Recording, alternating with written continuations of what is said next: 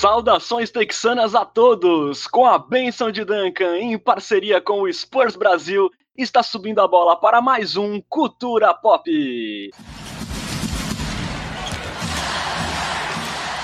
Olá, nação, sejam bem-vindos ao episódio 11 do seu podcast em português sobre o San Antonio Spurs, pentacampeão da NBA e casa de uma das culturas mais vencedoras da história do esporte. Meu nome é Renan Bellini, falando diretamente da chuvosa Santos, mas o meu coração está ensolarado pela noite de ontem. Estão comigo nessa, formando um Big Three paulista texano, eles que são sempre um estilo na sua podosfera basqueteira, Bruno Pongas e Lucas Pastore. Bom dia, Bruno, tudo certo? Bom dia para quem nos escuta na live, boa tarde ou boa noite para quem nos escuta em qualquer horário. É, finalmente um, uma noite feliz para o torcedor do San Antonio Spurs, né? Dentro das nossas expectativas. Muito contente, gente. Vamos falar bastante de draft agora. Alô, Lucas, bem-vindo a mais um Cultura Pop. Seu coração também está ensolarado? Saudações para a minha prospectante nação popista. É um prazer tocá-los novamente. E o meu coração está sempre ensolarado desde que eu conheci a Grazi, o grande amor da minha vida. E estou muito feliz com o draft. Sorte no jogo e sorte no amor. É um romântico maravilhoso, Lucas Pastore. Bom, galera, o episódio de hoje vai repercutir o draft 2020 da NBA. Ele que chegou até a se desenhar desanimador para os torcedores do Spurs no início. A tão sonhada troca com o Golden State Warriors não veio. Patrick Williams e Isaac Okoro saíram cedo no top 5. É, o Danny Advija foi escolhido só duas posições abaixo da escolha do Spurs. E quando parecia que o Alvinegro sairia sem nenhum dos alvos projetados por nós, eis que o Phoenix Suns surpreendeu optando pelo Jalen Smith na pick 10. E então o wing Devin Vassell caiu no colo do Spurs na 11ª escolha. Aí o jogador que a gente projetava que era um dos focos do Spurs para essa primeira rodada, Devin Vassell, 19 anos, é, segundo anista da Universidade de Florida State, um jogador que transita entre as posições 2 e 3, né? Um wing de 2 metros e 1 e uma envergadura que até impressiona, né? De 2 e 14. Um cara assim que é projetado para ser um 3D de elite na NBA, excelente defensor, com muita intensidade nas duas tabelas, um cara que também vai muito bem nos rebotes. Na última temporada da NCAA, ele teve médias de 12,7 pontos, 5,1 rebotes, 1.4 roubos por partida, um bloco e 1.6 assistências por jogo. É, com 41,5% de aproveitamento nos chutes de três pontos. Ele é um dos arremessadores de perímetro mais confiáveis da classe. Vai muito bem em catch and shoots, é, em spot-ups. Também usa muito bem a altura para tirar vantagem de defensores mais baixos, né? Ele arremessa muito bem por cima dos marcadores. E, e aí é um jogador que ainda tem muito a evoluir na questão física, né? Ele é muito franzino, é, também não é um cara ainda que tem uma criação de arremesso muito boa, mas tem uma expectativa de evolução é, e é um cara assim que de repente se evoluir bem pode até ser capaz de marcar até uma posição 4 de repente na NBA, seria um jogador que conseguiria marcar da 2 até a 4. Uma peça interessante aí, a gente visualizava como uma boa opção para o Spurs nesse draft que acabou caindo aí no nosso colo, né, Bruno? É, foi, foi uma escolha boa, né? A gente conversou no episódio 10 do Cultura Pop, quando a gente fez as nossas projeções para o draft, que o Vassell era um dos jogadores que mais interessava, né? A gente tinha ali uma listinha principalmente com o Okoro, Patrick Williams o, e o Vassell. Aconteceu que o, o Patrick Williams saiu na 4, né? Foi uma surpresa, acho que para muita gente. Houve uns rumores já desde, é, desde antes do draft que o Pistons tinha uma promessa com ele na 7, depois é, um rumor de que o Bulls pegaria na 4, de fato acabou pegando, depois o Okoro saiu na 5, e aí começou a bater um desespero, quem estava ali ontem na watch party do, do Cultura Pop pôde acompanhar ali a nossa, os nossos momentos de apreensão, mas aí quando o, o Suns draftou o Jalen Smith na 10, realmente a gente já falou, putz, vai vir o Vassell com certeza. O Vassell, se eu não me engano, foi um cara que o Spurs nem, nem entrevistou, né, antes do, do draft, acho que não sei se não tinha esperanças de que ele fosse cair tanto, porque de fato o Vassell estava cotado para sair muito antes, né, nos mocks ali, mais, mais ali nas semanas anteriores, então chegou a estar tá cotado para o top 5. Mas, cara, eu gostei, foi uma aquisição boa, é o que você falou, né? Um 3D. é um jogador que vai agregar muito, e pelo que você vê dos próprios lances, ele é um defensor bem disruptivo, um cara que está sempre atento às linhas de passe. Ele não tem o corpo ainda, eu acho, necessário para é, marcar caras muito fortes. Então, sei lá, para ele marcar um James Harden da vida, talvez ele ainda sofra, porque o Harden é um cara muito forte. Então, caras com esse estilo de jogo talvez ainda seja é, meio complicado mas tem potencial para ser um defensor incrível. Dizem que ele é um, um, um defensor aí com um nível para ser é, ao NBA Defensive Team é, ao longo de sua carreira. E ofensivamente é um cara muito sólido na bola de três, né? Se você olha o, o shot chart dele na, na universidade, ele tem ali acima de 40% em todas as zonas da quadra, da linha dos três, menos de um dos cantinhos, que o aproveitamento, aproveitamento dele é 35% ali na zona morta. Então é, é, até curioso que em um dos lados da zona morta ele tem 50% e no outro 35%. Não dá para explicar muito bem, mas é um cara que tem um aproveitamento incrível na bola de três. Não tem um jogo muito polido ofensivamente, tirando a bola de três, né? Não é um cara que cria muito bem o arremesso, não é aquele cara que vai fazer dois, três dribles e fazer uma jogada maravilhosa mas parece ser um jogador que ofensivamente vai ter uma contribuição sólida na bola de três. Então eu gostei, é, fiquei bem feliz. Não era a minha primeira escolha, né? Eu queria o Okoro, mas saiu muito antes. Acho que o Vassell era a minha segunda opção. Eu fiquei, fiquei contente. Como o Bruno falou, né, Lucas? É um cara assim que vai muito bem em rotações defensivas. Ele, como tem braços longos, ele vai muito bem interceptando linhas de passe. Tem um instinto bom é, para prever jogadas. E no ataque, né, ele é um jogador que de repente pode evoluir nessa questão física, que ainda tem problemas assim, infiltrações para trombar com jogadores é, mais fortes. É, existe uma comparação aí do Vassell que muitos especialistas fazem é, com o Robert Covington, mas de repente ele pode até ser um pouco melhor ofensivamente que o Robert Covington. O que, que você achou dessa escolha do Vassell na 11? Ficou de bom tamanho? Ficou, sim. Pensando nos prospectos que estavam disponíveis ele estaria no topo do meu board, seria o, jogador que eu escolheria também. É, na análise pós-draft do Atlético, tanto o Givoni quanto o Hollinger falam a mesma coisa, que em relação a quem estava disponível na escolha 11, o Vassell era a melhor opção. O, realmente não saiu notícias de que o Spurs teria entrevistado, se encontrado com ele, feito treino privado, mas também é um jogador que tem muitas poucas perguntas a serem respondidas, né? É, é um cara com um perfil muito claro, né, de um ala 3D, é, é um cara que tem a ética de trabalho elogiada, tanto dentro quanto fora de quadra. Curiosamente, a única grande questão que eu vejo sobre ele é, é a altura, porque tem lugares em que ele é listado como 6'5, lugares em que ele é listado como 6'7. É, é, de uns tempos para cá, a NBA tem feito medidas oficiais, né? Vamos ver qual é a medida oficial dele. É, mas é a única grande questão sobre o jogo dele. Mesmo assim, mesmo se ele for um cara 6'5 com a envergadura que ele tem, ele deve ser capaz de marcar jogadores das posições 3 e 4. Tem muita gente com esse tamanho jogando nas alas hoje em dia na NBA. E acho que o potencial dele, é, segundo scouts, é, segundo Mike Schmidt, por exemplo, da ESPN, ele tem melhorado o controle de bola. É, mas eu acho que o, o, potencial dele é um cara ali que fica sem a bola mesmo, esperando uma oportunidade de arremessar, e que caso a bola chegue para ele e o defensor faça aquele close out, ele possa atacar o close out e tal. Eu acho que ele nunca vai ser um iniciador de jogadas, um iniciador de pick and roll, algo do tipo. E até por isso eu entendo porque não houve muito interesse do Spurs em encontros com ele, porque ele é um cara que tem um perfil muito claro e, e uma trajetória muito clara para fazer sucesso na NBA. É, isso que o Bruno falou do short chart dele é bem, bem curioso mesmo, porque ele é muito melhor de uma zona morta do que da outra. E ao mesmo tempo, se você colocar a, a média da zona morta e a média above the break, né, que é antes ali do. Quando a, quando a linha de três ainda é curva, é, ele vai melhor na zona morta, mas também não muito melhor. Então ele é um cara que tem muito pouco risco. Então eu gostei muito da escolha por isso e acho que é um cara que, que é um tipo de jogador que está em voga na NBA que o Spurs com certeza vai saber usar é, e que vai ter uma longa carreira na liga, seja em San Antonio ou em outros lugares, caso ele seja envolvido em trocas futuramente ou, enfim, assine salários obscenos da free agency, vai saber qual será o futuro do Vassell agora.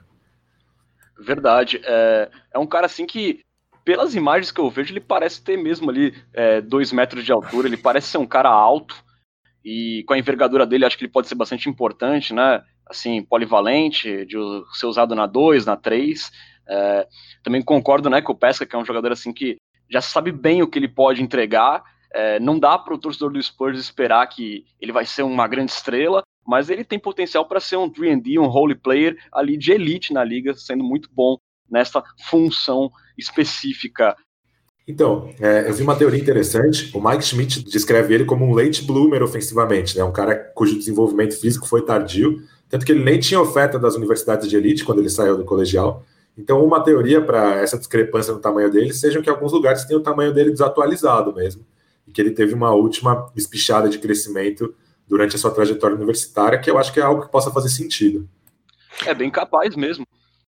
Eu vejo também o, o Vassell, ele funcionando no time do Spurs, num papel muito parecido com o que o Tyler Hero fez no Miami, né, ofensivamente eu falo, né, tirando a parte defensiva, que ele é um cara muito melhor do que o Hero, mas né, naquele papel de ir atacando ali os, os screens, aproveitando os screens que os jogadores fazem para sobrar livre na linha dos três e fazer os arremessos. Um papel muito parecido também com o que fazia o, o Richard Hamilton, no Detroit Pistons clássico, campeão de 2004, que ele era um cara que ele tava, era muito magro, muito rápido, é, que ele estava sempre ali transitando pela quadra, fugindo pelos screens para aparecer livre e conseguir um chute. Então consigo ver um Vassell é, bastante aplicado numa função como essa. Depois, ontem ele estava dando uma entrevista é, falando sobre a sua função dentro de quadra. Ele falou que originalmente ele é um shooting guard, né? Que ele prefere jogar na 2, mas que ele está aí à disposição do Paul Fechou para jogar na 3 também, se for preciso. Então, imagino que o papel dele nesse primeiro momento vai ser na 2 ou na 3 mesmo. Acho difícil ele, ele aparecer ali num small ball, num small ball numa 4 até pela questão física dele, né? Obviamente ele pode se desenvolver fisicamente, ainda mais sendo um cara é, alto e de braços longos, acho que ele tem potencial para se desenvolver, mas isso vai depender muito dele adicionar massa no corpo dele. Concordo. É isso que o Bruno falou é, é importante, porque a, a, versatilidade defensiva dele na NCAA foi para baixo, por assim dizer, né? Ele marcou mais vezes armadores do que ele marcou é, alas pivôs. Então, a versatilidade dele foi descendo. É, mas, enfim, é muito comum que jogadores se desenvolvam fisicamente na NBA, né? Lucas Samanit, estou olhando para você. E mais um ponto que o Bruno falou, dele ser um defensor disruptivo, ele tem ótimas médias de tocos e roubadas de bola por 40 minutos. É, ele é um cara que ele é um apostador, mas ele é um cara que vence muitas apostas, então isso não é um problema. Então ele intercepta muitas linhas de passe, é, rouba a bola várias vezes. E fica até de dica para quem for fazer fantasy e quiser um jogador do Spurs, porque roubadas de bola e tocos são muito importantes nos fantasies. Com certeza. É, eu acredito que, pelos problemas assim, de tamanho que o Spurs tem enfrentado no roster ultimamente, eu acho difícil imaginar o Vassell sendo aproveitado numa posição é, sem ser na 3, né? Claro, eventualmente pode aparecer na 2, mas eu acho que ele é um jogador ali que vai aparecer bem mais como small forward. É, até baseado nisso, é, a gente pode dizer que nos últimos anos, né, o Spurs ele apostou em jogadores no draft a, a, serem lapidados mais no médio prazo, né, jogadores que precisavam de desenvolvimento. É, vocês acreditam que o Devin Vassell é a escolha mais segura do Spurs assim nos últimos anos, é, com o Spurs sabendo que ele pode entregar e um cara assim que, pelo que a gente viu dele no basquete universitário, é, são características que podem ser já utilizadas é, quase que imediatamente na NBA. Vocês acham que essa escolha do Vassell, que é um sophomore, né, não é um, um freshman, como foi, é, por exemplo, o New Walker, é, você acha que sinaliza novos tempos, de repente, em San Antônio, é, de reconstrução, é, com os jovens tendo papéis relevantes na rotação mais rapidamente, Lucas? Eu acho assim, é, não, não acredito que, tenha, que o Spurs tenha pensado dessa maneira. Vamos pegar um cara mais pronto do que um cara mais cru. Eu acho que o Spurs drafta de uma maneira bem própria, assim, valorizando bastante coisas intangíveis, como ética de trabalho, personalidade. Já dá para ver até no nosso grupo de assinantes, o pessoal estava falando, né? Que ele é um cara zero marrento, né? Um cara bem low profile, assim. E, mas acho que sim, acho que é a escolha mais segura desde o Derek White, pelo menos, que também era um cara mais ou menos com esse perfil. E eu acho que ele é um cara pronto, sim, para contribuir imediatamente. A questão é de quem ele roubaria minutos, né? A gente viu o time se encontrando na bolha, é, e eu acho que, é, naturalmente, o Lamarcus Aldridge vai tomar a função que era do, do Drew Banks na bolha, né? Vai revezar os minutos da posição 5 com o Drew Banks. Aí restariam os minutos do, do Weatherspoon, né? É, aí esses minutos podem ser do, do Devin Vassell? Podem. É, podem ser de, outro, de algum outro jogador que venha via free agency. É, ainda tem o Trey Lyles, mas eu tenho esperança de que os minutos excedentes do Garrafão possam ser do Samanit. Então, assim, o Spurs hoje tem, sei lá, 12 jogadores capazes de compor a rotação. E aí a questão de que se o Vassel já é melhor que esses caras hoje, que algum desses caras, pelo menos, é, ou se ele vai precisar cavocar o espacinho dele ali aos poucos e mostrando nos treinos que ele, sim, que ter ele em quadra pode ser melhor que ter algum desses outros caras em quadra. E, e aí mostrando o papel dele. Porque principalmente no perímetro, né, é um elenco que está bastante cheio, né? Tem o DeMar DeRozan, é, Derek White, DeJounte Murray, Lonnie Walker, é, nosso querido Keldinho, Perry Mills. Então, vai ser uma, uma verdadeira batalha para ele conseguir cavar seus minutinhos ali. Embora eu acho que sim, ele esteja pronto para já pisar numa quadra de NBA imediatamente. Bruno, eu acho que é mais um motivo para o Spurs é, pensar logo em trocas é, de veteranos já em contratos expirantes, porque a gente vê que temos jovens pedindo passagem e vai ser necessário é, ter algumas saídas para um cara como o Vasco ter mais minutos, né? Até porque tem mais concorrência ali no perímetro também. O Perry Mills, que não jogou na bolha, deve ser presença certa na rotação, eu acredito eu, pela sua bola de três, pela sua liderança e tudo mais. É, e você, você acha que o Vasco já pode contribuir imediatamente? Você já olharia para o Vasco é, com ele entrando na rotação de cara, ou você acha que ele ainda deve gastar um tempinho lá em Austin nesse início de temporada? Bom, com as ferramentas que ele tem hoje, né, que ele mostrou no basquete universitário em duas temporadas, eu diria que o Vassell ele tá pronto para entrar e contribuir, né? Ele tem defesa de elite, ele pode hoje chegar na NBA e marcar em alto nível, e ele tem uma bola de três é, muito confiável, né? Como a gente tinha falado, 40% de quase todas as zonas da quadra na bola de três, mais de 40%. Então, é um cara que está pronto para chegar e ter impacto. Se ele vai conseguir esses minutos logo de cara, conhecendo o San Antonio como a gente conhece, eu diria que não. Eu diria que ele vai entrar pouco, vai ter ali algumas atuações interessantes, mas não vai jogar muito. Ao mesmo tempo, quando a gente para para olhar o elenco do San Antonio, a gente imagina, como torcedor, que Forbes e Bellinelli talvez não continuem na próxima temporada. Nesse caso, vão ter minutos que ele vai poder ali brigar por eles, junto com o Keldon, com o Looney e assim por diante. Então, acho bem possível que sobre ali uns 10, 15 minutinhos por jogo para ele. Tem também o caso do Mills, né, que, que vocês mesmos é, trouxeram. É, houve ali alguns rumores de troca em relação ao Patrick Mills. Eu, particularmente, fiquei reticente em relação a eles, porque o Mills é um cara que ele não só tem a cara do Spurs, mas ele parece ser muito querido. É, tudo bem que no passado o Spurs já fez troca de, trocas de jogadores desse tipo, né? Não sei se vocês lembram, mas o San Antonio trocou o Bruce Bowen é, para Milwaukee, se eu não me engano, na troca que trouxe o Richard Jefferson para San Antonio. Então, era um jogador querido, mas ao mesmo tempo a front office de San Antonio não pensou duas vezes é, para trazer um jogador que na época se acreditava que ia fazer a diferença, então não pensou duas vezes para trocar ele. Mas eu acredito que o Vessel, se esses caras não continuam, né, Forbes e Bellinelli, ele tem tudo para jogar ali seus 10, 15, até 20 minutos por jogo, 18 minutos por jogo na próxima temporada. Mas também vai depender do seu desenvolvimento dentro de quadra, né? A gente está falando com base no que a gente está vendo no basquete universitário, mas pode ser que ele chegue na, é, amanhã na NBA e não consiga reproduzir esse impacto defensivo dele no, no nível profissional. Se for esse o caso, que eu acho improvável, aí realmente eu acho que ele não vai ter esses minutos. Mas aí, mas eu, eu acredito que se ele mantiver, né, o, se ele entregar o que ele promete, eu acho que ele vai ter esses minutos sim na próxima temporada. Um ponto que o Paulo Lira, do Spurs Brasil IG, levantou aqui na live que ele fez com a gente, que eu achei é, super coerente, não tinha pensado nisso, é que nesse campeonato, provavelmente, as idas e vindas da D-League vão ser muito complicadas por causa da questão da pandemia, né?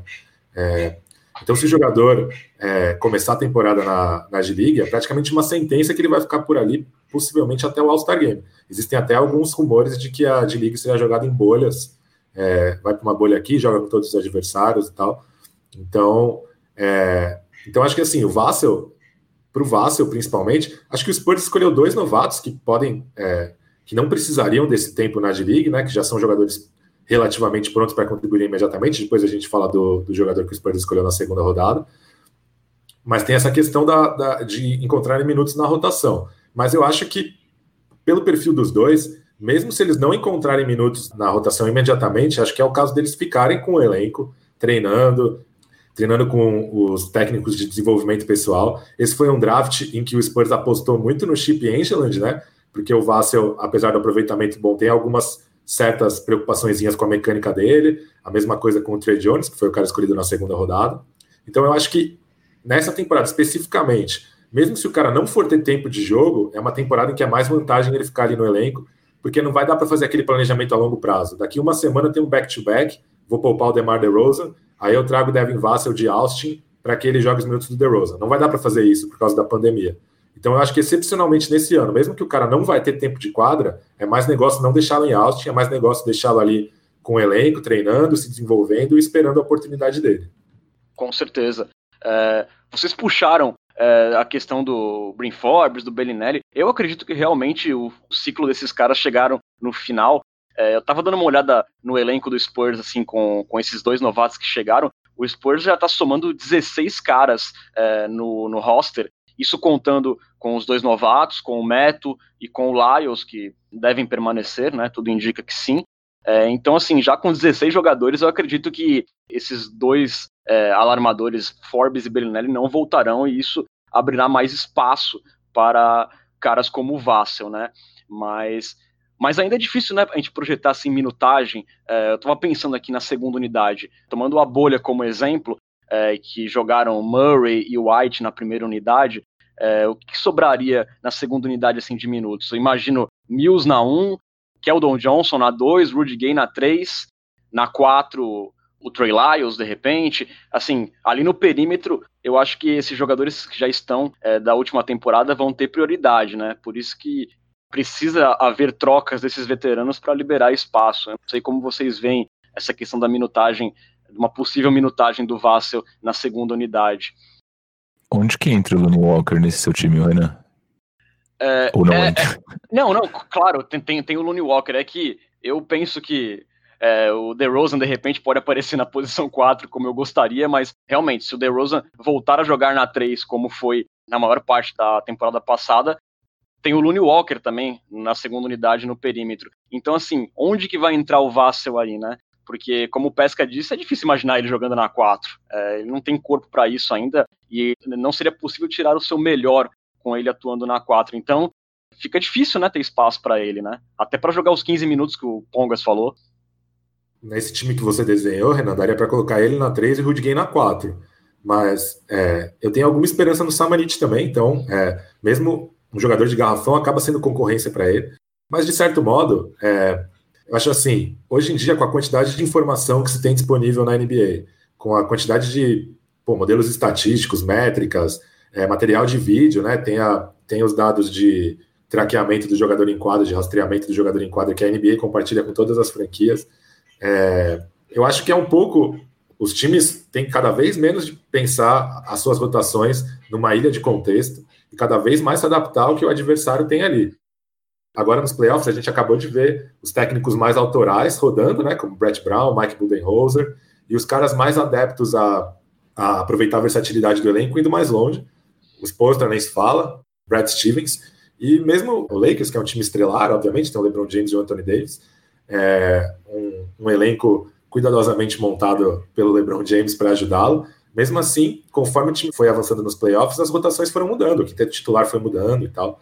Então, de certo modo, isso que a gente está falando aqui não, não é um problema, né? É, o Spurs tem um elenco bastante versátil, com vários jogadores que defendem e chutam. Então, é, em vez da gente pensar uma rotação fixa para uma ilha de contexto, esses, esses jogadores podem variar de acordo com o adversário. Então você vai enfrentar o Lakers de do Anthony Davis mais um pivô, você precisa de um time um pouco mais pesado.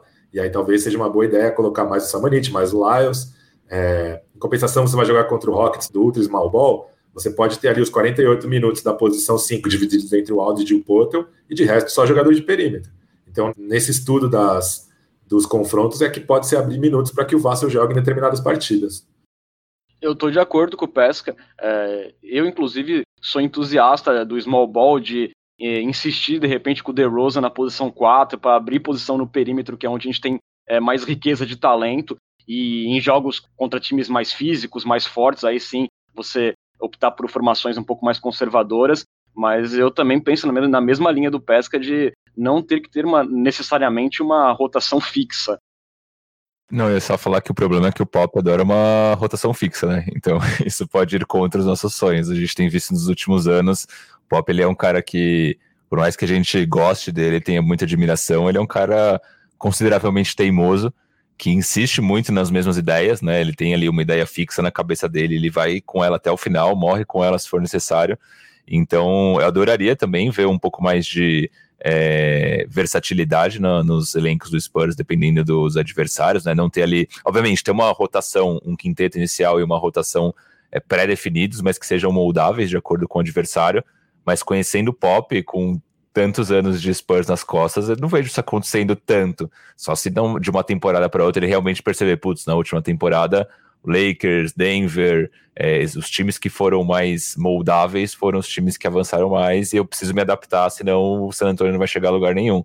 Mas é, é complicado com, com a cabeça que o Pop tem pro basquete nesse sentido. Quem diria que a gente ia chegar num, num dia que a gente falaria que é, mal do, do, do, estilo do Popovich, mas é algo que hoje, até pensando nas peças que o San Antonio tem, o San Antonio tem vários jogadores que podem entrar e colaborar.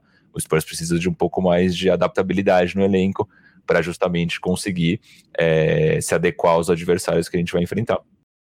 Inclusive, não é coincidência que os caras que eu citei como caras que tiveram problema com isso nos playoffs são o Budenholzer e o Brett Brown, ex-assistentes do Greg Popovich, né?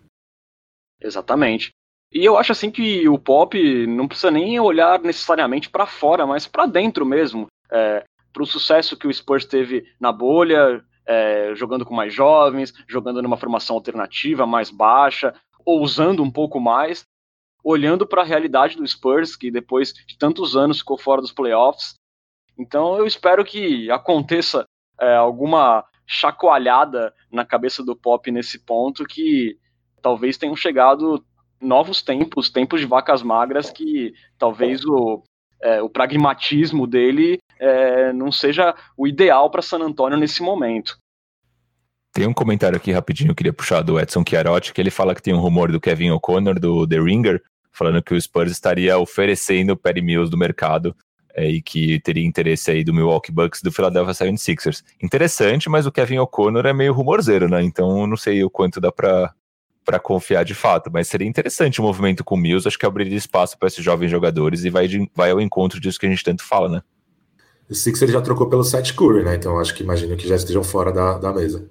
Poderia verdade, ser também. Verdade.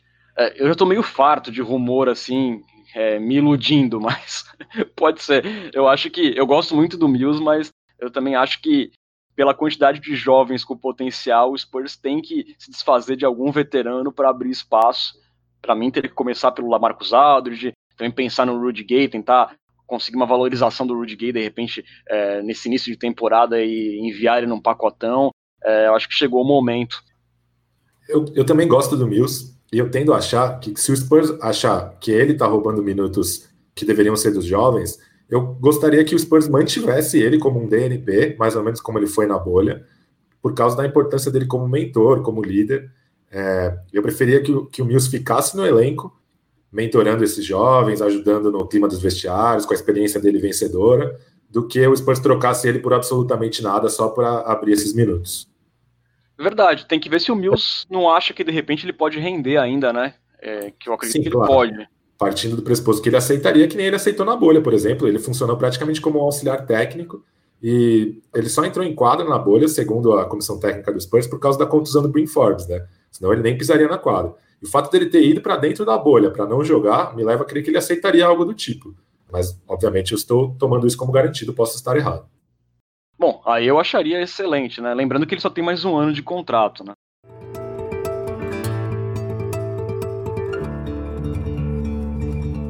Antes da gente passar para a segunda escolha, né? Vamos é só dar uma relembrada pro pessoal o top 10 do draft é, da NPA. Na primeira posição teve o Anthony Edwards para Minnesota, na segunda posição o James Wiseman para Golden State, na terceira o Lamelo Ball para Charlotte, na quarta o Chicago Bulls ousou e pegou o Patrick Williams, na quinta escolha, o Cleveland pegou o Isaac Okoro. Na sexta, o Onyeka Okongo foi para Atlanta.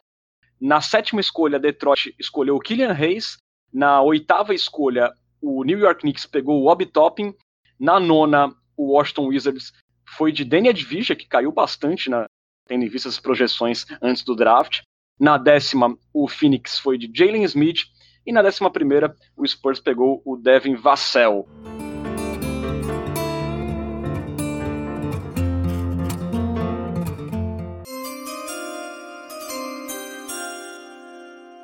Vamos agora falar de segundo round, que na escolha 41, o Spurs selecionou o Trey Jones, armador titular de Duke, jogador de 20 anos, sophomore, de 1,90, 84 quilos. É, ele foi o jogador do ano e o defensor do ano da ICC na última temporada. Um jogador com média de 16 pontos, 4 rebotes, 6,4 assistências, 1,8 roubos de bola, com 36% de aproveitamento da linha dos três pontos, 77% dos lances livres. Um jogador que eu vi alguns comentários de pessoas dizendo que poderia até ser um estilo do Spurs, porque era um jogador projetado até para sair no final da primeira rodada. Ele que é um cara assim com uma característica de ser um grande defensor, é, um líder em quadra, uma coisa bastante destacada é, pelo Coach K até lá em Duke. E ele é considerado um armador assim à moda antiga, né? Um cara assim que visa primeiro o passe, que tem bons instintos para achar os seus companheiros. Ele cuida muito bem da bola, ele tem 2.37 assistências para cada turnover. Para vocês terem uma ideia, essa é a média do DeMar DeRozan na NBA. É, ele também é um cara assim forte para a altura dele. Dessa forma, ele é um bom defensor individual. E ele também finaliza muito bem próximo à cesta e é bom cavando faltas ali embaixo. É, ele é um reboteiro acima da média, né, para a altura dele, né? No 1,90 ele tem média de quatro rebotes, é um cara bastante ativo na tábua. E ele também apresenta alguma perspectiva de evolução, assim, na bola de três pontos, que talvez seja o grande buraco do jogo dele. É, nem podemos falar buraco, né? ele chuta 36%, é um, uma porcentagem bem honesta, mas o número que me chamou a atenção é que do primeiro para o seu segundo ano em Duck, ele subiu a porcentagem dele dos três pontos de 26 para 36, né? Ou seja, em um ano ele subiu 10% no aproveitamento de três pontos. Quem sabe ele pode também evoluir isso e se tornar um jogador ainda mais completo para o Spurs. É, o que você achou, Bruno, do, do Trey Jones, que é irmão do Tyus Jones do Memphis Grizzlies, né? O que você achou do Trey Jones, aí, armador titular de Duck, vindo na segunda rodada para o Spurs? Parece uma boa, hein? Sim, eu gostei da escolha. Eu não esperava, confesso, não era um dos jogadores que eu estava analisando ali para 41. Eu imaginei que o Spurs fosse buscar alguém mais pro, pro garrafão, talvez um outro ala. É, então, meu, meu sonho de consumo, entre aspas, era o Xavier Tillman, que saiu antes, no, no saiu para Memphis, se eu não me engano, eu não lembro agora o time que acabou pegando o Tillman. Tinha o Killian Tilly na mesa também, mas é um cara que tem um histórico grande de lesões, então é, acho que faz sentido ele ter caído tanto. É, mas eu gostei do Trey Jones, é um cara que ele até pode mostrar, hoje olhando né, o, o, talento dele, ele claramente é um jogador mais talentoso do que o Quindar Witherspoon, que o San Antonio já tem. E acho que o Spurs draftar o Trey Jones numa escolha 41, que é uma escolha relativamente baixa no segundo round, pode dar a entender que o Witherspoon não faz parte dos planos do, do San Antonio no, no curto e médio prazo. Né? Então, é, eu achei um cara interessante, eu acho que ele é, é o que você falou, né? Tem uma boa proporção de turnovers, de assistências para turnovers, se não me engano, é a, a, melhor da história da Universidade de Duke. É, então, um cara que cuida bem da bola, é uma armadura moda antiga, me lembra muito o TJ McConnell, é, que é um cara que eu gosto, que é um cara que ofensivamente, atacando a cesta e na bola de três, não tem muito impacto, mas ao mesmo tempo é um organizador de jogo muito bom. Então acho que pode cair bem. Não vejo ele tendo muito espaço nessa primeira temporada em, em San Antônio. Obviamente pode, podem surgir algumas lesões que vão dar espaço para ele, mas se não tiver nada do tipo, não imagino ele jogando. Esse sim, imagino que vai passar bastante tempo em Austin, mas é um cara que tem futuro, eu acredito. Eu gosto bastante do Tyus Jones, que é o irmão dele, né? É um cara, o mesmo estilo de jogo, não é um chutador, não é um infiltrador, mas é um, floor general, né? Aquele cara que organiza o jogo, cuida bem da bola. Pode ser um estilo, no, no futuro, embora não veja ele ele atuando muito ativamente. Aí tem o comentário do Edson que falando que o Trey Jones ele tem um pedigree de Duke, que isso é bastante relevante, de fato, né? Acho que teve até alguém que comentou mais cedo, foi o, o Douglas, falando que o Trey teve o prazer de jogar ali com o Coach K e agora vai ter o prazer de jogar com o Greg Popovich. Então, é, bem treinado esse cara sempre esteve, isso não vai dar para reclamar. É, Lucas, a gente estava falando do Mills agora há pouco, né? Você acha que o Trey Jones pode estar sendo preparado para ser o, também o próximo backup point guard do Spurs é, daqui a dois anos? É, até pelo pedigree de, de Duke, que como o nosso ouvinte falou, é, você acha que ele pode de repente evoluir, que ele ainda tem dificuldades para criar o próprio arremesso dele, é, o arremesso de fora ainda não é confiável, ele também não tem muita explosão, mas você acha que ele pode ser ali o floor general do Spurs na segunda unidade nos próximos anos? Acho que sim, acho que foi uma escolha legal. É uma função um pouco diferente do Perry Mills, que é mais um arremessador, né? Mas acho que pode ser um projeto para a posição. É... Hoje eu estava lendo o, a análise pós-draft do Athletic, em que eles analisaram escolha por escolha e disseram quem eles teriam pego no lugar da franquia naquela escolha. O VCNI, jornalista scout do Athletic, disse que teria pego o Trey Jones na 25, a partir da 25 já, no Oklahoma City Thunder. E o Givoni, que é o scout da ESPN, acredita que ele tenha caído por dois motivos. Primeiro, porque tinha muito armador nessa classe, né? Vários deles escolhidos na primeira rodada. E segundo, por causa dessa questão do arremesso mesmo, que ele teve uma evolução importante. Ele é um bom cobrador de lance livre, que é o que geralmente as franquias olham para saber se um cara tem potencial como arremessador. Mas essa, essa diferença de 10% entre é, as duas temporadas que ele jogou na universidade salta um pouco aos olhos, né? Será que ele melhorou? Será que foi porque ele estava com a mão quente? Então, essa inconsistência pode ter feito realmente ele cair. Como eu falei, é um draft que o Spurs confia muito no Chip Angeland, né? Treinador de desenvolvimento responsável por arremessos em San Antonio, por causa da, de algumas questões com a mecânica do Vassell e por causa dessa, dessa, dessas preocupações com o Jones. E eu acho que o arremesso é fundamental é, para o futuro dele a médio prazo. Por quê? Porque você pega a descrição dele, né? Um armador clássico, capaz de comandar um ataque, é, pequeno, mas que compete bem para o tamanho dele, é um defensor competente para o tamanho dele. Essa pode ser a descrição de caras que nem o Bruno falou, como TJ McConnell e o Shabazz Napier, ou até de um cara como Fred Van Vliet. Qual é a diferença desses caras? O arremesso. O Van Vliet, ele é um cara que joga muito bem, mas ele teve um caminho para o desenvolvimento dele facilitado porque ele sabe arremessar. Isso fez com que ele pudesse estar em quadra ao mesmo tempo que jogadores como o Kawhi Leonard e o Pascal Siakam, que são caras que ficam mais com a bola na mão, até mesmo o Kyle Lowry, Mark Gasol, enfim. É, em determinado momento, ele entrou no quinteto do, do Raptors como o pior jogador do quinteto titular, só que ele pode estar em quadra com outros jogadores, porque ele tem arremesso, e aí ele foi se desenvolvendo. Então, eu acho que o arremesso é a chave para o desenvolvimento do Jones. Mas mesmo se esse, se esse, arremesso não vier, e ele for um cara, por exemplo, como Shabazz Napier, que vai ser um, um floor general da segunda unidade, para jogar 15 minutos e colocar os pontuadores da segunda unidade para arremessarem, é, tomando decisões corretas, marcando o armador adversário, eu acho que já é um valor muito bom para uma escolha 41. Boa. É, eu também acho que o arremesso é chave, né? Até para ele poder jogar ao lado, do, ao lado de outro ball handler. Eu acho bastante feliz a sua comparação com o Fred Van Vliet, pelo menos no protótipo físico. Eu acho que parece bastante, né? Um cara assim baixo, mais forte, que consegue trombar, é, consegue infiltrar e, e cavar faltas lá dentro. Se conseguir melhorar um pouquinho esse arremesso de três pontos, se torna um jogador muito interessante. E eu não sei, Pongas, você falou da, da questão que você esperava um jogador de garrafão tal. É, eu acredito que o Spurs pode ter escolhido o Trey Jones pela aquela questão do melhor talento disponível. De repente o Spurs viu, pô, um cara que podia sair na primeira rodada, tá aí dando sopa na 41, é armador, mas vamos pegar e tentar desenvolver esse cara e pode ser uma peça importante aí no futuro. Sim, não, eu gostei, foi o que eu falei. Acho que foi uma escolha segura, né? Até no Twitter do Cultura Pop eu postei isso ontem à noite, que era uma escolha é, sólida por parte de San Antonio.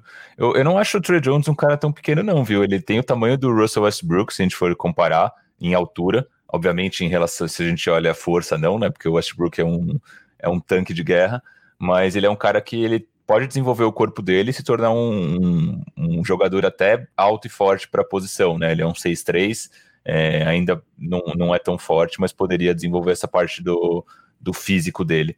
Mas eu achei que foi uma escolha sólida ali na posição 41. Eu tinha esperanças do San Antonio, que foi o que eu te falei, né? Pegar um, um, jogador de garrafão ali, um, um stretch for, talvez. É, se fosse para pegar um armador, eu tinha imaginado um cara como o Grant Hiller, de Charleston, que é um cara que tem muito arremesso, é muito criativo na, ofensivamente. Não esperava que fosse atrás de um, de um grande defensor, né? Porque além de tudo, o Trey Jones também é um excelente defensor.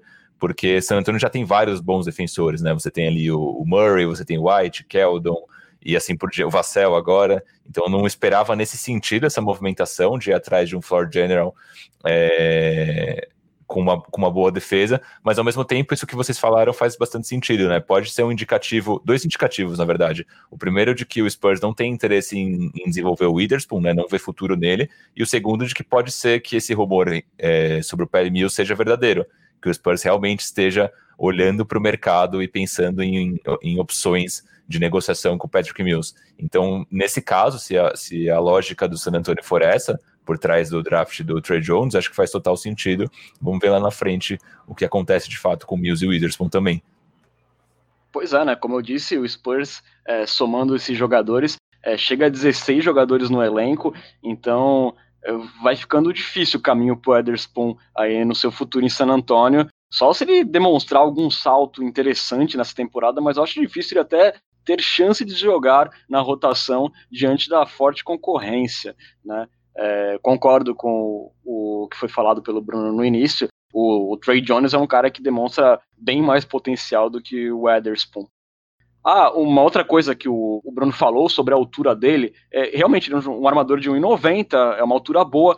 O que chama a atenção de muitos analistas é que a envergadura dele é, é pequena. Ele só tem um ganho de 4 centímetros com a envergadura, ou seja, é um cara de braços meio curtos, né? Então isso que não dá muito ganho para ele nessa parte de estatura.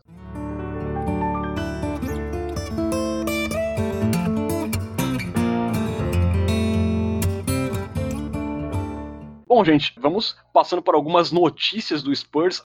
Algumas decisões e datas importantes na off-season do Spurs foram divulgadas nessa última semana.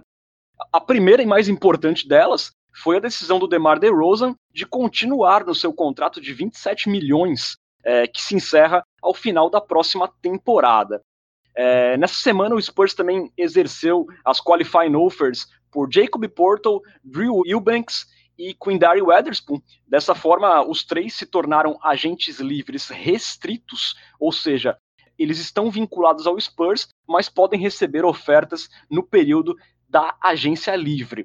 O caso mais importante, obviamente, é do Portal, né, que ele está num contrato de 5 milhões e deverá sofrer algum assédio no mercado, né? Caso receba uma proposta de fora, é, o Spurs terá 72 horas para cobrir a oferta e manter o nosso Jacozão. É, agora, também vamos falar de decisões que seguem pendentes é, na off-season alvinegra, é, a franquia tem até dia 21 de dezembro, véspera do início da temporada, para oferecer uma extensão contratual ao Derek White é, e assim evitar que ele seja agente livre restrito na próxima janela de transferências. É, já a decisão pela permanência do Trey Lyles deverá ser definida até esse sábado, 21 de novembro, que é a véspera da abertura oficial da agência livre. É, caso opte pela manutenção do jogador, ele viria para mais um ano de contrato por 5 milhões. Caso contrário, que o Spurs surpreenda e decida cortar o jogador, ele economizaria 4 milhões na folha salarial. Eu acho que o salário do Lyles tem uma parte garantida, na verdade. Um milhão. É, isso mesmo. Então, é, realmente, o Lyles é, viria para um contrato de 5 milhões, ele já tem um milhão garantido, então se o Spurs surpreendesse, decidisse cortar o jogador, poderia salvar aí uns 4 milhões na sua folha. Eu, eu fiz uma conta aqui sobre mais ou menos como está os valores de folha salarial do Spurs, contando com a permanência do Lyles e, e do Meto, que tem ali um contrato assim de um milhão e pouco. O Spurs hoje está mais ou menos em 124 milhões de folha, né? É, e teria disponível para investir cerca aí de 13 milhões com as exceções. Claro que a, a, franquia não vai querer romper a taxa da, da Luxury Tax, que é de 132 milhões, mas então hoje podemos dizer que o Spurs tem mais ou menos uns 10 milhões aí para investir com esse elenco atual. Claro que a gente espera que é, role alguma troca no meio do caminho aí com o Lamarcus Aldridge, de repente com o Rudy Gay ou até com o DeMar DeRozan mesmo, que pode mudar esse panorama. Mas para essa off-season a verdade é que o Spurs não tem muita coisa a investir aí é, para tentar um cara relevante né, no mercado. Na verdade, o Spurs atualmente tem exatamente 125 milhões 899 mil 787 dólares na folha. Esse valor conta o salário do Lyles, a qualifying offer de cerca de 5 milhões do Porto, o salário não garantido do Chimezimetro de cerca de 1,6 milhões e o salário não garantido do Tyler Zeller, de cerca de é. 2,4 milhões. Exatamente, eu falei 124 milhões porque eu tirei da minha conta o Tyler Zeller, porque eu não imagino que o Spurs vai trazer ele de volta. Tem opções, de repente, mais interessantes é, no mercado no mercado da NBA para posição 5, uns caras aí que o Spurs pode usar as exceptions para trazer, né? É, inclusive. Não, não, vejo um caminho que ele fique em San Antonio, mas só dizendo é, que hoje esse salário está na folha e as qualifying offers do Ederson e do Banks não contam na folha a princípio, porque eles eram two ways. Só vão contar nessa folha se ele assinar um contrato profissional. Boa. Bom, também tivemos notícias é, na última semana é, na NBA, né? A liga sacramentou decisões importantes. É, na nova temporada regular, que vai começar no dia 22 de dezembro, ela terá 10 jogos a menos que a habitual, como já falamos em outros podcasts, cada equipe enfrentará três vezes times da mesma conferência e duas vezes adversários da outra conferência. É, e considerando o sucesso que o torneio play-in teve na bolha, a NBA resolveu manter ele, não só manter, como ampliar o torneio play-in. Agora serão quatro equipes, do sétimo ao décimo colocado de cada conferência, é, disputando essa repescagem pelos playoffs, né? Então, o sétimo colocado e o oitavo precisarão vencer apenas um jogo para avançar aos playoffs, enquanto o nono e o décimo precisarão vencer dois. Então, está mantida a repescagem pelos playoffs. Então, terá mais emoção ainda é, essa briga pelas últimas vagas em cada conferência. É, lembrando que os training camps já se iniciam no dia 1 de dezembro, e a pré-temporada acontecerá entre os dias 11 e 19 de dezembro, ou seja, gente, estamos muito próximos a ter a basquetebola subindo de novo. Mataremos a saudade do Spurs logo, logo. Embora é, esse ano não tenhamos Summer League, mas a pré-temporada já está batendo na porta. Sobre a notícia anterior, eu só ia comentar que é, acho bem, bem provável, né, que o Spurs não estenda o contrato do Derek White, mas era só isso, né? Seria uma surpresa para todo mundo. E sobre o play-in, só queria comentar que não sei, não sei o que vocês acham do play-in. Eu achei que foi bem divertido na última temporada, mas acho que começa a virar meio bagunça, não sei, tipo, ir até o décimo e tudo mais. Pô, você classificou ali em oitavo, e você ainda tem que jogar mais dois jogos para garantir de fato que você vai ficar, acho meio bagunçado. Eu seria mais favorável a ter, sei lá, tipo, que nem tem no Paulistão, o campeão do interior, sabe? Daqueles que não classificam pro mata-mata, vão lá e disputam um segundo título. Acho que seria legal ali pegar é, todos os times que não classificaram para os playoffs e fazer ali um, um mini torneio para ter o, o, o, melhor dos piores da NBA. Eu, eu, eu gostaria mais do que o play-in, pelo menos daria uma emoção extra para todo mundo até o final da temporada. Eu acho play meio bagunça mesmo. É, a NBA já é meio bagunça no seguinte sentido: são 82 jogos por time e aí mais de metade dos times classificam para os playoffs, né? É, é, meio, né? Meio coração de mãe sempre cabe mais um. Mas por outro lado, é, a NBA tem aquela fase final que vai do meio de março até o meio de abril, geralmente, em que os times que estão indo para os playoffs querem ganhar e os times que não estão indo para os playoffs querem perder. Então você fica acordado até tarde para ver um jogo que acaba com sete minutos, porque você já vê que o time vai ganhar. Então eu acho que o play-in pode ajudar a diminuir isso e fazer com que os jogos fiquem competitivos até o fim, como foi na temporada passada. Então, por esse lado, acho que pode ser legal. E também, porque quanto mais playoffs, melhor, né? O ano passado, o jogo do, do Blazers contra o Grizzlies foi um dos mais divertidos para mim, inclusive. Foi um jogo realmente muito bom, com muitas reviravoltas, corrida de um lado, corrida do outro. Carmelo Anthony fazendo cesta decisiva. E, e também é um jeito de finalmente, é, não vou falar finalmente acelerar, mas um, um, jeito de ajudar um pouco aquelas franquias, principalmente da Conferência Oeste, que ficam, parece sempre faltando um pouquinho. É, então, por exemplo, The Aaron Fox é um cara que não tem experiência nenhuma em playoffs. O Booker, igualmente, acho, vocês me corrigem se eu estiver errado, mas o Devin Booker é um cara que não tem experiência nenhuma em playoffs. É, não vou lembrar outros exemplos agora de cabeça, mas, por exemplo, o Jamoran e o Triple J não têm experiência nenhuma em playoffs, mas já tem um jogo de play-in. Então já é um, uma experiência legal para o desenvolvimento do cara. Então eu acho que você também aumenta o escopo de jovens estrelas que vão ter um, um pequeno boost de desenvolvimento. Então eu acho que é meio bagunça mesmo, eu acho que é vamos todo mundo para os playoffs, mas eu acho que tem um, uns lados positivos para se tirar disso. Eu acho que é muito bom olhando pelo Oeste, embora eu achasse que deveria continuar apenas entre o oitavo e o nono, não ir além disso. Mas se você olhar para o leste, que o sétimo e o oitavo já costumam ser times com campanhas medíocres, às vezes com campanhas negativas indo para os playoffs, você imagina a várzea que vai ser meu amigo. O décimo colocado do leste, com uma campanha tenebrosa, brigando por playoff. Vai ser tenso. Eu ia comentar que o próprio Carl Anthony Towns tem um playoff na carreira, né? É, então é um cara que é uma estrela, que tá aí meio que num time que não chega nunca. Então, realmente, isso de fato é uma medida interessante. E acho que até pode ser uma medida anti-tanque, digamos assim, né? Porque acaba sendo uma motivação extra para aqueles times que estão na rabeira das conferências tentarem dar um gás final para ter uma chancezinha de pegar uma oitava posição. Então, de certa forma, por mais que seja bagunça, né? Eu acho bagunça, particularmente, como eu falei, mas pode tem, tem o seu lado bom, né? Dá para ver o copo meio cheio também. Na lata, senhores. Spurs irá para os playoffs na próxima temporada, Bruno? Playoff ou play-in? Playoff, playoff, ousado. Eu acho que tem chances de classificar entre sétimo e oitavo, sim. Então eu diria que. Eu vou dizer que sim, porque eu sou clubista pra caramba. Lucas. Eu acho que vai pro play-in, a partir daí é terra de ninguém, amigo. Ficou um pouco em cima do muro, olha lá. Cara, sim ou não? Sim ou não? Sim. Boa. É, aí sim. E você, Renan? Também acho que sim. Que o clubismo é loucamente aqui. É... Bom, galera, vamos já caminhando para a parte final do nosso podcast. Mas antes disso, teremos nossa querida Coyote Talk. Coyote Talk. Gente, comentários da Coyote Talk. Teve um comentário no Twitter do, do Vandrey Picanso, que ele tá inclusive aqui acompanhando a gente, que ele falou que ele ficou mais empolgado com os highlights do Trey Jones do que do Vassell. Tem algum problema nisso? Ele questiona. Tem algum problema, gente? Não, coração é mais importante que tudo. Se você se empolgou, vai nessa. Já compra a camisa Fiesta Colors do Trey Jones e vamos nessa.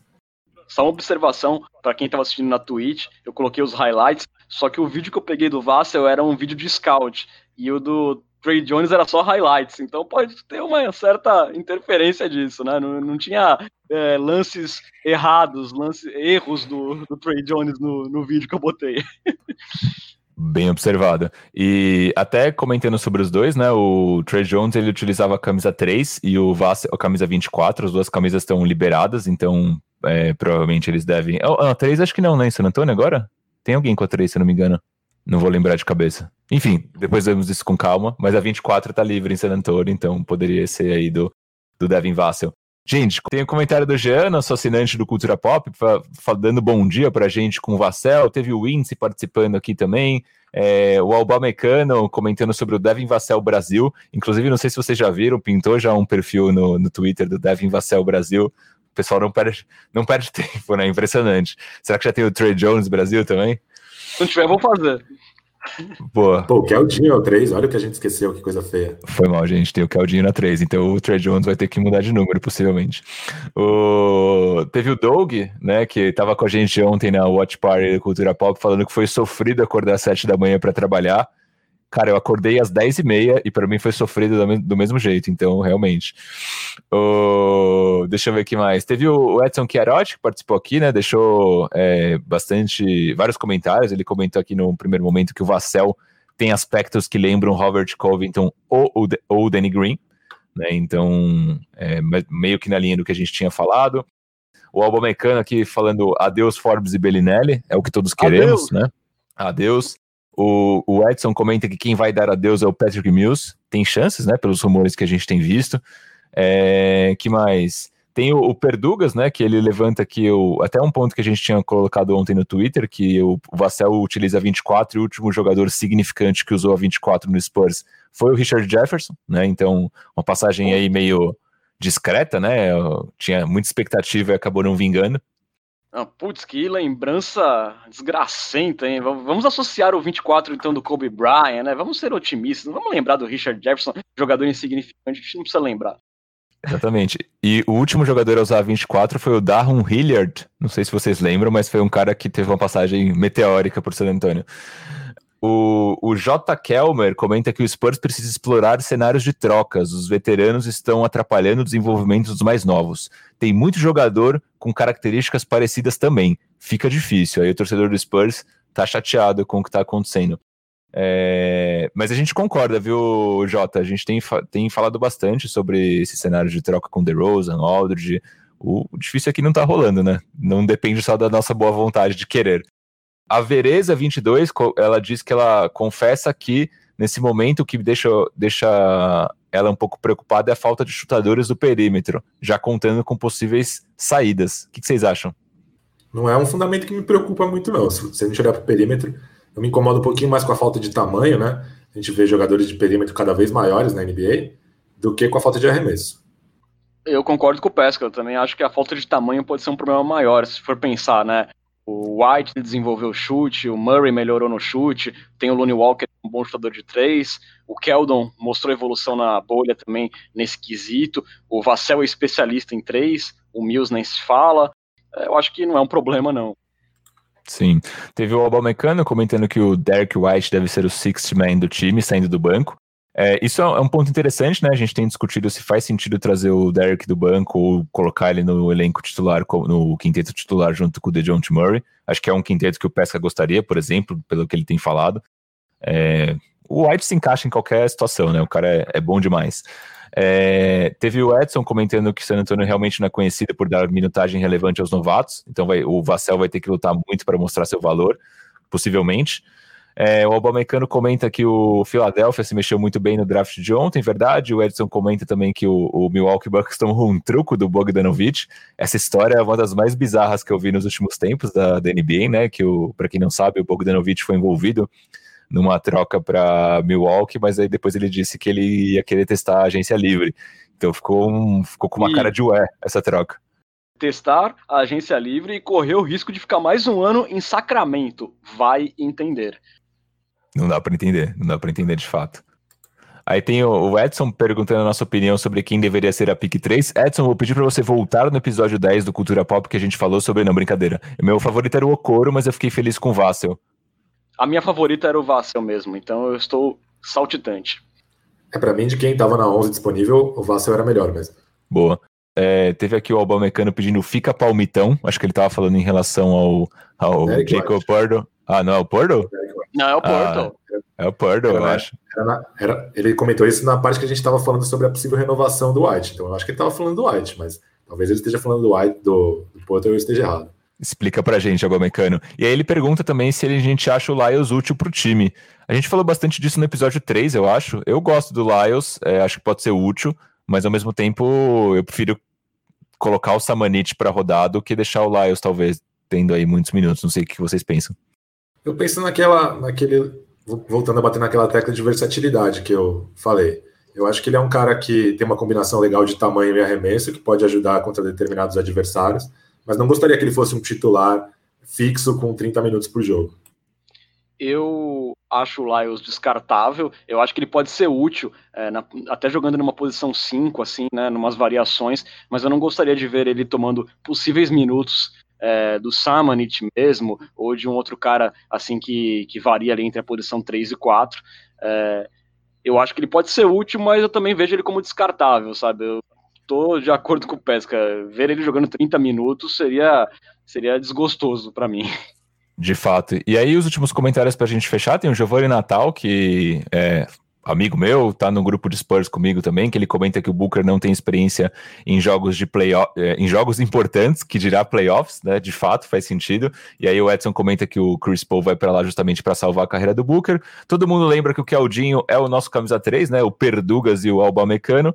E o Alba Mecano comenta só para fechar que entre todos os veteranos só manteria o DeRozan. E o Alba Mecano comenta que o palmitão é o Jacob Purdo. É isso, gente. Desculpa. Última pergunta, desculpa agora, de verdade. O Perdugas pergunta se a gente consegue enxergar o Perry Mills tomando o mesmo caminho que o Tim Duncan na comissão.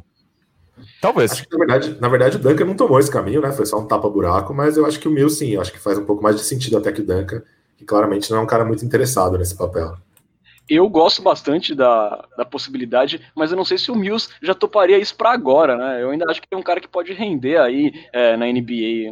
Não vejo ele ainda com essa nessa posição de se aposentar, né?